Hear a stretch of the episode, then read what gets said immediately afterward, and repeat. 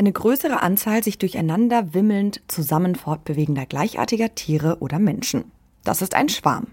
Hinter dem Durcheinander eines Schwarms steckt dabei meistens eine ziemlich clevere Form der Organisation. Mit Schwarmverhalten haben sich drei Wissenschaftler von der Max-Planck-Gesellschaft beschäftigt. Und zwar aus ganz unterschiedlichen Perspektiven. Da geht es um Zellen des Immunsystems, die zusammen gegen Krankheitserreger ausschwärmen, um das kollektive Verhalten von Fischen und um die Frage, wie man in großen Menschenmengen Massenpanik verhindern kann. Ihr hört eine lange Ausgabe des Forschungsquartetts mit mir, ich bin Amelie Baerboth. Hi. Das Forschungsquartett. Wissenschaft bei Detektor FM. In Kooperation mit der Max Planck Gesellschaft.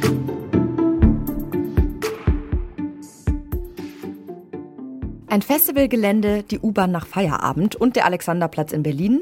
Ja, was haben die gemeinsam? Genau, sie sind voller Menschen. Manchmal kann sich so eine Menschenmenge richtig harmonisch fortbewegen, aber bei anderen Situationen geht nichts mehr vor oder zurück. Wie kommt das? Wie bewegen sich Menschen in der Menge? Menschenmengen und ihr kollektives Verhalten. Das ist Medi Musaids Forschungsschwerpunkt am Max-Planck-Institut für Bildungsforschung in Berlin. Ein Aspekt, der ihn besonders interessiert, warum kommt es in Menschenmengen zu Katastrophen und wie kann man die Sicherheit der Menschen gewährleisten? Meine Kollegin Charlotte Müller, die hat mit ihm gesprochen und sie ist mir jetzt zugeschaltet. Hallo Charlotte. Hallo Amelie. Ich war erst neulich bei einem riesigen Festival und war auch kurz ein bisschen überfordert mit den Menschen. Aber obwohl da hunderte Menschen zu nur einem Eingang geströmt sind, wurde es nicht chaotisch. Ja, man trottet eben einfach den anderen hinterher. Wie kommt das denn eigentlich? Also warum laufen sich in so einem Gedränge nicht alle über den Haufen? Ja, also das liegt daran, dass wir in bestimmten Momenten praktisch automatisch ein kollektives Verhalten entwickeln. Bei einer Großveranstaltung, wie du sie jetzt gerade beschrieben hast, aber auch im Alltag ist man ja meistens nicht ganz alleine. Zum Beispiel morgens fahren auch andere mit der gleichen Bahn irgendwie zur Arbeit. Und damit wir alle schnell vorankommen, ohne groß miteinander kommunizieren zu müssen, braucht es eben so ein kollektives Verhalten. Und wie das entsteht, hat mir Medi Musaid mal an einem Beispiel ganz konkret erklärt. Whenever um, you end up walking behind somebody else who goes in the same direction, then you don't need to avoid anymore. So you keep walking there. And little by little, people will aggregate one, one behind the other because it's easier. And on the long run, after two minutes, after 10 minutes, then you will see all the flows going in the same direction occupy one half of the street and the other one occupying the other half. So this is a kind of an amplification phenomena that leads to a positive collective behavior. Also er beschreibt hier ein super effektives Bewegungsmuster. Wenn alle in eine Richtung laufen, muss man auch niemandem mehr aus dem Weg gehen. Und es reicht oft schon eine Person aus, um diesen Menschenstrom anzustoßen. Und es folgen dann immer mehr Menschen dieser einen Richtung. Das ist auch genau das, was er mit diesem Verstärkungseffekt gemeint hat. Immer mehr Menschen schließen sich diesem Strom an, weil das auch für das Kollektiv einleuchtend ist, dass das der effizienteste Weg ist, um schnell voranzukommen. Also in anderen Worten, Menschenmengen können sich sehr gut selbst organisieren. Okay, das wäre jetzt dann der optimale Fall. Aber es gibt ja auch Situationen, die mir jetzt einfallen, in denen so eine Organisation gar nicht mehr funktioniert. Zum Beispiel, wenn sich eine Menschenmenge ganz plötzlich in Bewegung setzt, weil zum Beispiel Panik ausbricht, oder? Äh, ja, das stimmt. In solchen Notfallsituationen ist das was ganz anderes. Wenn zum Beispiel ein Gebäude unter Zeitdruck evakuiert werden muss, weil ein Feuer ausgebrochen ist, dann zerbricht dieses kollektive Verhalten nicht immer, aber oft, weil alle wollen sich ja zuerst retten. Das gibt dann sozusagen ein soziales Dilemma. Sprich, das Interesse der oder des Einzelnen ist nicht mehr mit dem Interesse der Gruppe zu vereinbaren. Und das ist dann der Moment, wo es gefährlich werden kann. Können wir so einen Moment nochmal genauer aufdröseln? Klar, also erstmal auch wir Menschen haben einen Herdentrieb. I'm always fascinated when we have kind of um, herding patterns, herding phenomenon. So that's typically when uh, one person in the crowd starts doing something for some reasons, and then the neighbors of that person are going to do the same thing. At least there's a uh, high probability they kind of do the same thing, they copy. And if the neighbors do that, then the neighbors of the neighbors themselves start copying. Das heißt, wenn ein Mensch in der Menge anfängt zu rennen, dann kopieren das die Menschen um ihn herum auch und fangen auch an zu rennen. Sprich, die Bewegung des oder der nächsten Nachbarin ist eigentlich schon ein sehr wichtiger Impuls. Der oder die Person, die losrennt, muss auch gar nicht unbedingt wissen, wo lang es geht oder wo der beste Ausgang ist. Die anderen folgen trotzdem erstmal, weil ein entscheidendes Auftreten den anderen Menschen total beeinflusst. Und auch eine Massenhysterie entsteht eigentlich nur durch Nachahmung. Okay, können wir das vielleicht nochmal an dem Beispiel durchsprechen? Ja, also wenn es in einem Gebäude brennt und es gibt nur wenige Ausgänge, dann werden nicht alle Leute ganz in Ruhe zu diesen Ausgängen laufen. Die wollen sich retten und deswegen werden sie schneller. Sie wollen schneller sein als die anderen und fangen dann vielleicht auch an zu rennen, was aber dann durch diesen Herdentrieb noch viel mehr Menschen dazu bringt, loszurennen. Aber wenn alle gleichzeitig an den Ausgängen ankommen, weil sie eben rennen, dann werden diese Ausgänge verstopft und die Evakuierung dauert viel länger, als wenn die Menschen nach und nach an die Ausgänge gelangen würden und so einen stetigen Fluss finden würden, um nach draußen zu kommen. Okay, verstehe. Also die Masse lässt sich schnell mitreißen und ohne kollektives Verhalten kann sich eine Menschenmenge auch nicht effizient organisieren. Gibt es denn noch andere äußere Faktoren, die Einfluss darauf haben, wie sich eine Menschenmenge verhält? Ja, es gibt tatsächlich einen ganz wesentlichen Faktor, der eine super große Rolle spielt, und das ist die Densität, also die Anzahl der Menschen pro Quadratmeter. Mehdi Musaid hat da einen Richtwert definiert, nachdem er auch kollektive Verhaltensmuster vorhersehen kann. Bis zu sechs Menschen pro Quadratmeter, da ist noch irgendwie alles in Ordnung. So voll kann es auch mal eine Morgen in der U-Bahn werden. Alles darüber wird dann aber echt kritisch und bei Großveranstaltungen werden schon mal bis zu acht Menschen pro Quadratmeter gemessen. Und warum das so gefährlich ist, hat mir Mehdi Musaid hier nochmal erklärt. People start touching each other. Okay, they, they suddenly get into physical contact. And that's a problem because the physical contact is um, a way to spread uh, pushings from person to person.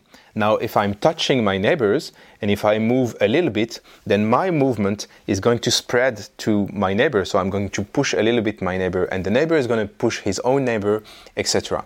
And that creates sort of waves of pushings, and those waves are really dangerous because they tend to amplify. And usually, you don't have like just one wave, but you have multiple waves at the same time. Also nochmal zusammengefasst, wenn Leute eng zusammenstehen, dann berühren sie sich auch eher. Und durch diese Nähe werden Impulse, also Bewegungen, schneller übertragen. Das heißt, wenn ich mit der Schulter nur die Person neben mir anstoße, dann gibt die Person die Bewegung auch schon wieder an die nächste weiter, weil gar kein Platz ist, um die Bewegung abzufangen oder aus dem Weg zu gehen. Und dadurch entstehen richtige Druckwellen, die durch die Menge gehen. Und wenn die Menschen keine Möglichkeiten haben, sich zu verteilen, dann kann man diese Wellen nicht kontrollieren. Die werden dann immer nur hin und her gegeben. Und das kann natürlich dann zu einer Panik führen. Das sorgt dann wiederum für noch mehr Bewegung in der Menge. Und dann können Leute auch hinfallen. Und das ist dann wirklich noch mal eine Stufe gefährlicher. Mhm. Das heißt, in der Situation hat die Menschenmenge auch gar nicht die Möglichkeit, ein Bewegungs- oder Verhaltensmuster zu etablieren und die Bewegung selbst zu steuern, weil einfach alles aus der Kontrolle gerät. Genau, das kann erst wieder passieren, wenn sich die Menschenmenge auflösen kann. Und der Grund, weshalb in der Masse Menschen verletzt oder im schlimmsten Fall sogar getötet werden, liegt also an dieser Densität und einzelne Personen sind an solchen Vorfällen niemals schuld, auch wenn das oft in den Medien behauptet wird. When there's an accident during a, a, music festival, we say, oh yeah, you know, the young people, they're, they're drunk and they take drugs, and that's the result. When there's an accident at the um, uh, religious pilgrimage, we used to say, oh yeah, you know, those religious people, they're really completely crazy, they're irrational, and that's the reason why there's a problem. When there's an accident at a football stadium, we used to say, yeah, you know, the football fans, they're, you know, a bit stupid, this is the reason why. No, no, this is all wrong. It's actually a, a a problem the, the, the crowd system gets out of control. And the reason why it gets out of control is because there are too many people. Also nochmal, Unfälle entstehen nicht, weil Leute fanatisch sind oder einfach rücksichtslos. Jede Menge kann außer Kontrolle geraten, wenn es zu viele Menschen sind. Mhm. Okay, das heißt, der erste eigentlich simple Schritt für Sicherheit wäre zu gucken, dass eben gar nicht erst zu viele Menschen auf einen Quadratmeter kommen. Ganz genau. Bei Großveranstaltungen ist es super wichtig, dass diese Densität immer überwacht wird. Und wenn es zu voll wird, dann muss eben der Zufluss von Menschen wieder reduziert werden. Und was vielleicht erstmal paradox klingt, aber eigentlich super hilfreich ist, ist vor engen Ausgängen Hindernisse aufzustellen. Die wirken dann nämlich wie eine Art Wellenbrecher und führen dazu, dass sich der Menschenstrom vor dem Ausgang teilt und dann auch leichter nach draußen gelangt. So wenden die Menschen automatisch das Reißverschlussprinzip an, was sie bei einer Panik und dem Herdentrieb ohne Hindernis wahrscheinlich gar nicht tun würden. Und wenn man in der Menge steht, hilft eigentlich nur noch fest auf beiden Beinen stehen, versuchen nicht hinzufallen. Ruhe bewahren ist ganz wichtig. Und was man noch machen kann, ist die Arme vor der Brust verschränken. So hat man nämlich noch ein paar Zentimeter mehr Platz zum Atmen. Mhm.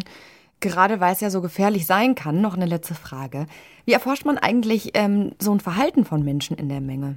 Tatsächlich mit Computersimulation. Medi Musaid hat zum Beispiel eine Art Computerspiel entwickelt. Da schickt er die Teilnehmenden, die sich selbst und die anderen auf dem Bildschirm als Avatare sehen und im echten Leben alle zusammen in einem Raum sitzen, in verschiedene Gedrängelagen. Da werden sie dann durch Zeitdruck, mögliche Geldstrafen und auch visuelle Effekte in eine Gefahrensituation versetzt und sollen dann zum Beispiel die Notausgänge aus einem Gebäude finden. Wie sich Menschen in einer Masse verhalten, darüber hat meine Kollegin Charlotte Müller mit Medi Musaid von der Max-Planck-Gesellschaft für Bildungsforschung gesprochen. Danke dir, Charlotte, für diese spannende Recherche. Sehr gerne.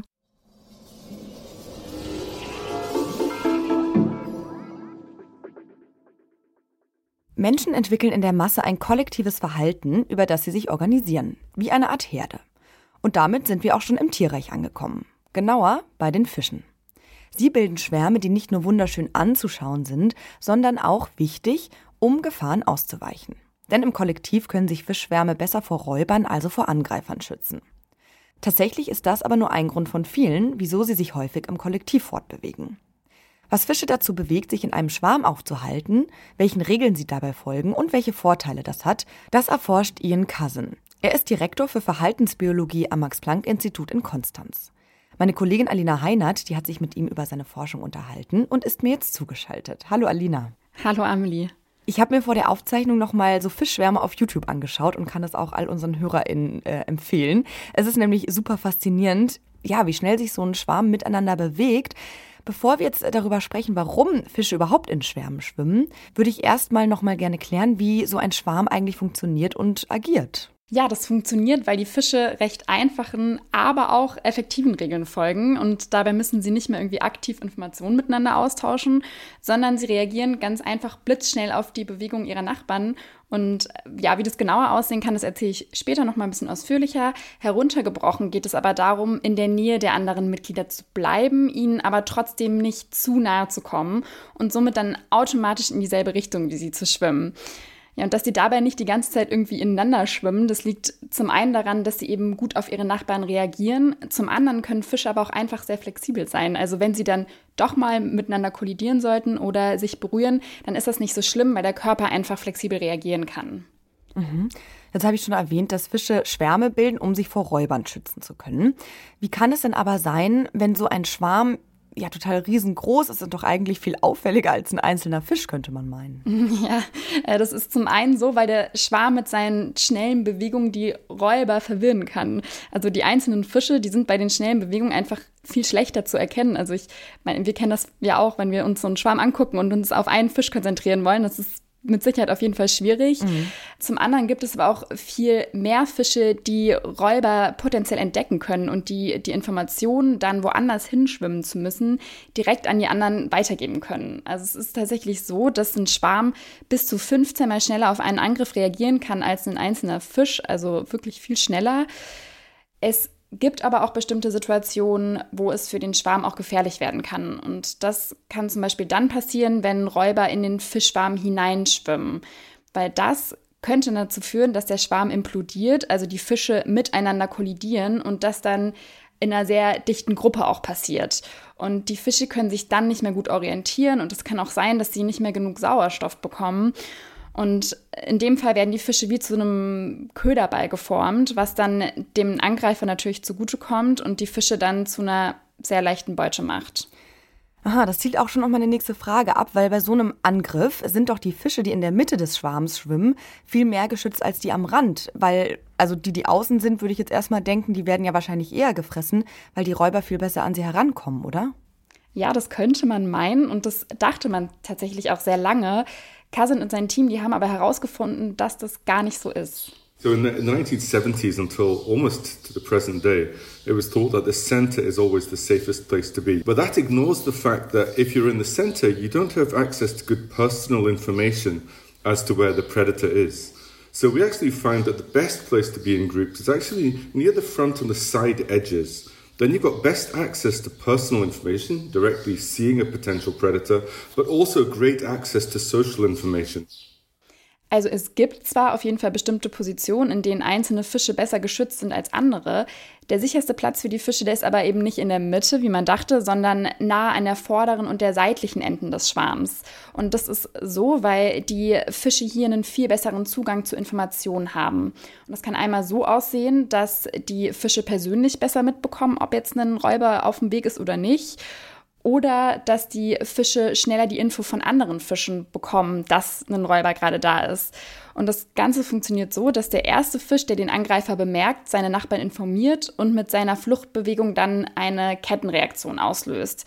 Das heißt, die Fische, die den Räuber entdecken, die schwimmen dann schnell in eine andere Richtung und die Nachbarfische folgen diesen Fischen dann. Ja, und die Fische, die vorne und am Rand schwimmen, haben damit doch einen besseren Platz als die Fische, die in der Mitte sind. Okay, das macht Sinn. Aber wenn es dann Positionen im Schwarm gibt, die sicherer sind als andere, da frage ich mich, wie wird quasi entschieden, wer wo schwimmen darf oder wer wo schwimmt? Und ist das eher Zufall und jeder Fisch könnte eigentlich jede Position einnehmen oder wie funktioniert das? Hm, es ist schon fast so ein bisschen unfair, dachte ich auch. Aber wie entschieden wird, welcher Fisch wo schwimmt, das ist noch nicht so ganz klar. Das haben sie noch nicht rausfinden können. Es ist aber so, dass man die ganze Zeit dachte, dass Fische in Schwärmen alle gleich und austauschbar sind.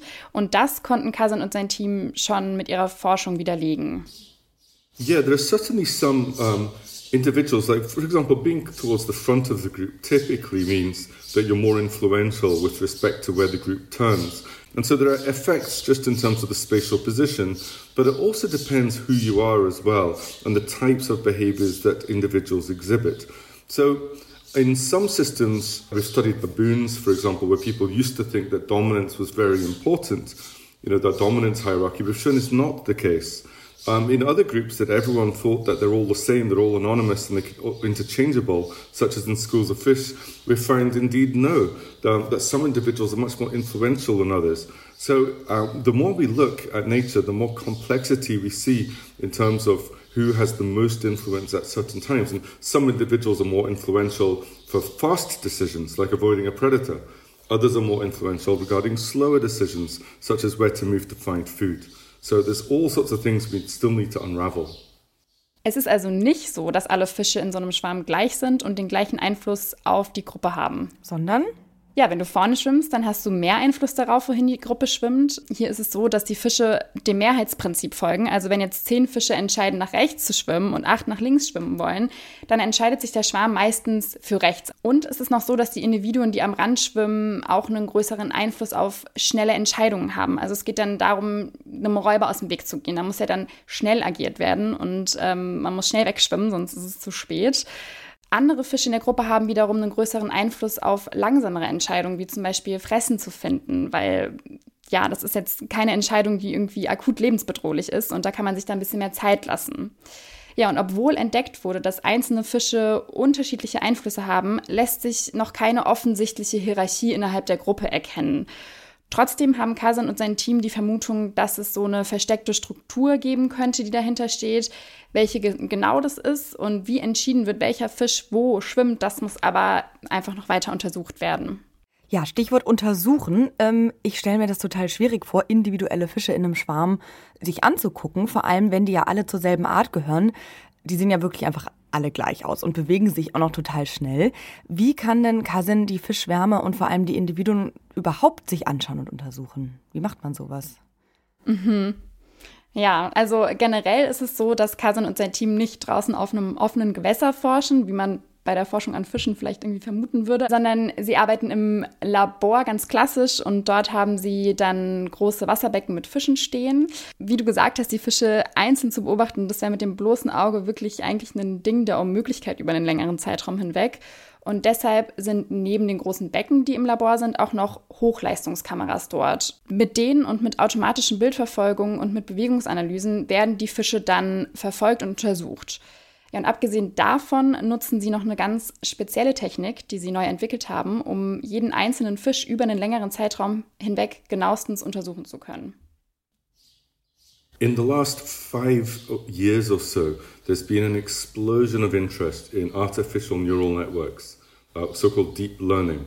And this allows us, so training these multi layered neural networks allows us to actually identify up to 100 individuals that look absolutely identical to the human eye. These networks can learn who is whom. This has really revolutionized our capability to sort of see the individual within the collective. Ja, also sie haben eine auf künstliche Intelligenz basierende Software entwickelt und die kann auf den Aufnahmen der Kameras die Bewegungen von bis zu 100 identisch aussehenden Individuen erfassen und damit können die einzelnen Fische und deren Bewegungen und Wege einfach noch genauer untersucht werden. Mhm. Das klingt so, als ob da noch ziemlich was passieren wird in der Forschung. Aber der Schutz vor Angreifern ist für Fische ja nicht der einzige Grund, einen Schwarm zu bilden. Welche Vorteile hat es denn noch, als Fisch im Schwarm unterwegs zu sein? Also was Cousin und sein Team noch herausgefunden haben, ist, dass Fische gemeinsam sogar Energie sparen können. Well, we built biomimetic robotic fish, so fish, ah, sorry, robots that look just like fish, that swim just like fish. But then we can ask the robot, how much energy do you use? It's very hard to ask of a real fish. And then we could show that by um, synchronizing their tail beats with each other, they could actually save energy. And we showed then that um, real fish do the same strategy. And we predict it to be around 5 to 7% energy savings. But that's a prediction. We're still working on how we can really test that experimentally. Sie haben also Roboterfische gebaut, die genau wie Fische aussehen, sich so bewegen und auch genauso schwimmen und haben an denen dann analysiert, wie viel Energie die nutzen. Weil bei echten Fischen ist es natürlich schwer testbar. Und dabei haben sie festgestellt, dass die Flossenschläge der Fische kleine Wasserwirbel erzeugen. Und die Energie aus den Wasserwirbeln, die nutzen die Fische, um dann effizienter schwimmen zu können. Das funktioniert aber nur mit einem optimalen Phasensatz der Flossenschläge. Und das heißt, wenn die Fische nebeneinander schwimmen, dann müssen die Schwanzflossen synchron schlagen. Und dann sparen sie tatsächlich Energie. Ja, und das haben Kazan und sein Team herausgefunden, als sie dann die Flossenschläge der Roboterfische synchronisiert haben und dabei dann festgestellt haben, dass die Fische tatsächlich so Energie sparen können. Das war ja jetzt im Labor. Machen denn echte Fische das auch ganz genauso? Ja, genau. Also echte Fische, die verwenden tatsächlich die gleiche Strategie. Die genaue Menge, die ein Fisch dabei an Energie sparen kann, die ist bisher aber nur eine Vermutung. Hier rechnen sie mit so fünf bis sieben Prozent. Ähm, momentan sind sie aber noch dabei herauszufinden, wie sie wirklich testen können, wie viel Energie tatsächlich dann gespart wird und ob sie mit ihren vermuteten Zahlen auch richtig liegen. Tatsächlich können sie beim gemeinsamen Schwimmen im Schwarm aber nicht nur Energie sparen, sondern sie können ihre gesamte Energie auch gemeinsam nutzen, um schneller schwimmen zu können. Okay, und wie das? Ja, das ist ein ganz lustiger Effekt. Also die Fische, die erzeugen ja, wie gesagt, mit ihren Flossenschlägen so kleine Wirbel im Wasser und die breiten sich dann nach hinten aus. Und ein Fisch, der hinter einem anderen Fisch schwimmt, der kann die Energie von diesem Wirbel dann nutzen. Dafür muss er seinen Flossenschlag an den Vorderfisch anpassen und bekommt dann einen guten Schub nach vorne. Und der Wirbel, der wirkt dann wie so eine Art Trittleiter, weil der Fisch besser beschleunigen kann, um schneller vorwärts zu kommen. Ja, und so hat Kasan es mir auch beschrieben und ich finde, das lässt so ein ganz gutes Bild im Kopf entstehen, wie so ein Fisch mit der Energie vom Vorderfisch immer ein Stück weiter nach vorne gelangen kann, wie so auf so einer kleinen Trittleiter. Fische schwimmen in Schwärmen, um mit Hilfe von kollektivem Wissen besser agieren zu können. Wie sich die einzelnen Fische im Schwarm verhalten und was genau das für Vorzüge für sie hat, dazu forscht Ian Cousin. Er ist Direktor für Verhaltensbiologie am Max-Planck-Institut Konstanz und er hat mit meiner Kollegin Alina Heinert über seine Forschung gesprochen. Danke, Alina. Gerne. Wir bleiben im Tierreich, zumindest vorerst.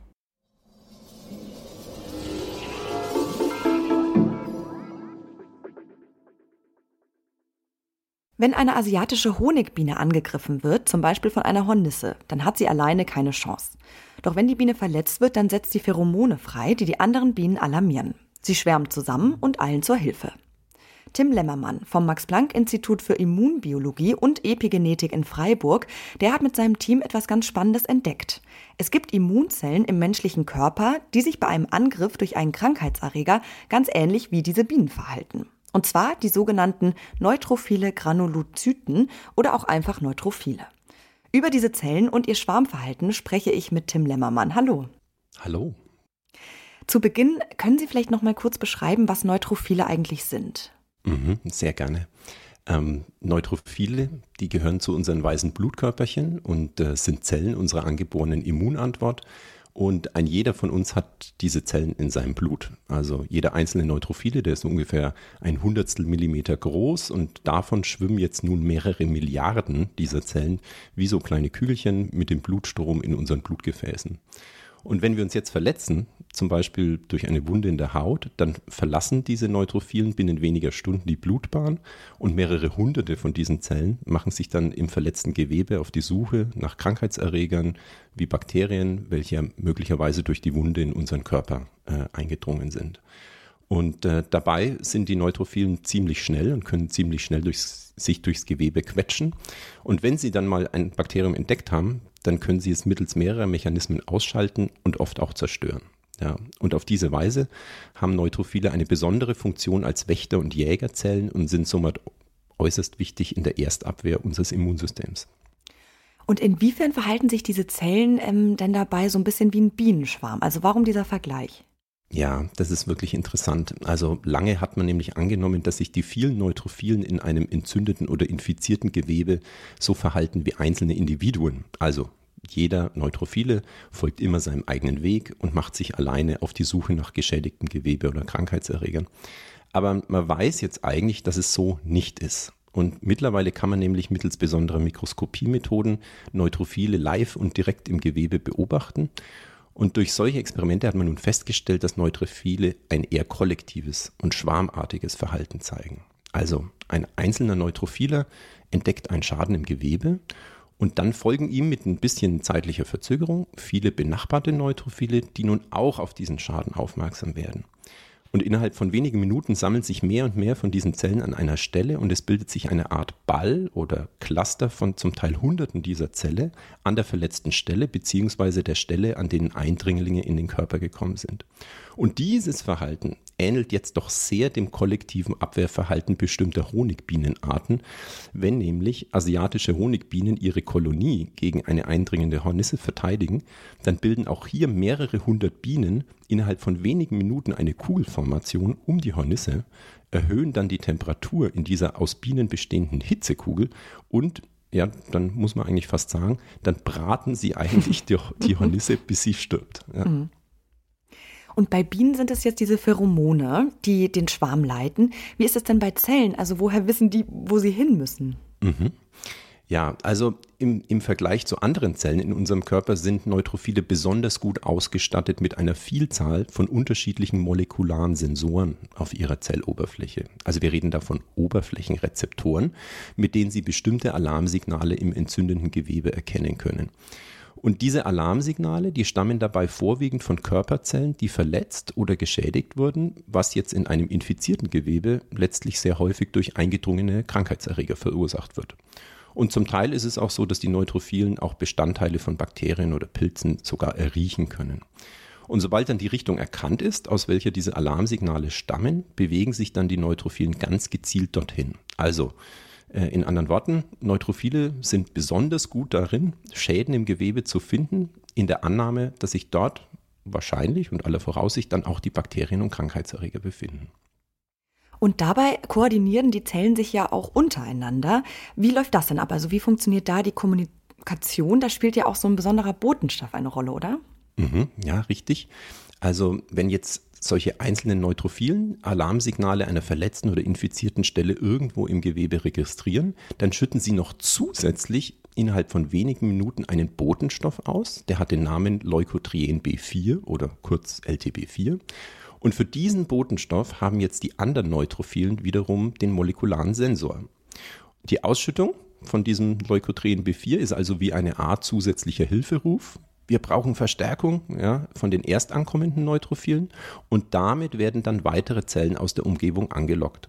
Und je mehr Zellen angelockt werden, desto mehr werden dann an die eine Stelle rekrutiert und dieser Ball an Neutrophilen wächst und wächst. Und auf diese Art und Weise kann dann bereits eine ganz kleine Gruppe an Neutrophilen einen Zellschwarm initiieren.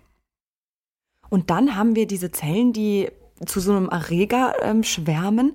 Und wie gehen die dann vor Ort gegen den Erreger vor? Sie haben ja schon gesagt, es gibt da verschiedene Prozesse. Mhm, ja, also äh, der Vorteil jetzt eines Schwarms im Gegensatz zu der einzeln agierenden Zelle liegt natürlich darin, dass in so einer Ansammlung von Neutrophilen die ganzen antibakteriellen Eigenschaften von vielen Zellen gebündelt werden und dann auch an einer Stelle konzentriert werden. Und das ist natürlich sehr effektiv und ein sehr effektives Vorgehen gegen Krankheitserreger.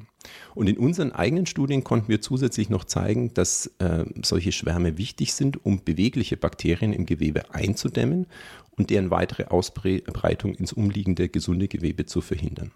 Jetzt muss man allerdings auch sagen, dass es eine Vielzahl äh, an äh, Bakterien und Krankheitserregern gibt und die unterschiedlichsten Arten davon. Und in Anbetracht dessen bedarf es wirklich noch vieler weiterer Studien, um die generellen Bedeutung von diesem neutrophilen Schwarmverhalten noch besser zu verstehen. Es gibt nämlich sogar Hinweise, dass es manche Erreger gibt, zum Beispiel bestimmte Parasiten, die sich sogar das Schwarmverhalten von den Neutrophilen zunutze machen, um sich von denen durch die Gegend tragen zu lassen und sich dann sogar besser im Körper verteilen. Also da gibt es noch viele offene Fragen. Mhm. Wenn jetzt diese Schwärme sich gebildet haben, ähm, die müssen sich ja irgendwann auch wieder auflösen, weil die greifen ja quasi an und zerstören auch Gewebe. Ähm, wie funktioniert es, dass die irgendwann auch wieder stoppen? Ja, das ist, also das war wirklich eine Frage, die uns in den letzten Jahren sehr umgetrieben hat. Ne?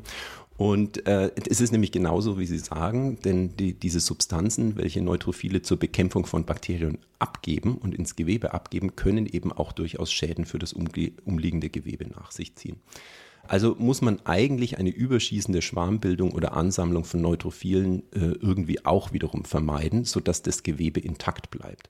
Und das haben wir uns jetzt auch gefragt, äh, ob es denn biologische Kontrollmechanismen Mechanismen gibt, die das Wachstum eines neutrophilen Schwarms wieder beenden.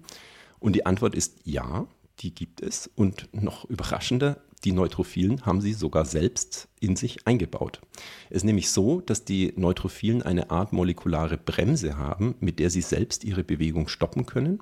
Und die Bremse funktioniert so, indem sie äh, schwärmende Neutrophile unempfindlich gegenüber ihre eigenen Lockstoffe, also dem Leukotren B4, von dem ich vorhin gesprochen hatte, macht, wenn sie besonders hohe Konzentrationen davon wahrnehmen. Und das ist genau dort, äh, wo sich bereits besonders viele Neutrophile zu einem Schwarmball zusammengesammelt haben. Es ist also nicht nur so, dass die Initiierung der Schwärme selbst organisiert ist, sondern auch die Auflösung der neutrophilen Schwärme folgt Prinzipien der Selbstorganisation. Und das war für uns schon sehr überraschend, weil das so bisher eigentlich nicht angenommen wurde. Mhm. Über Schwarmbildung bei Immunzellen habe ich mit Tim Lemmermann gesprochen. Er arbeitet beim Max-Planck-Institut für Immunbiologie und Epigenetik in Freiburg. Vielen Dank für das Gespräch. Herzlichen Dank.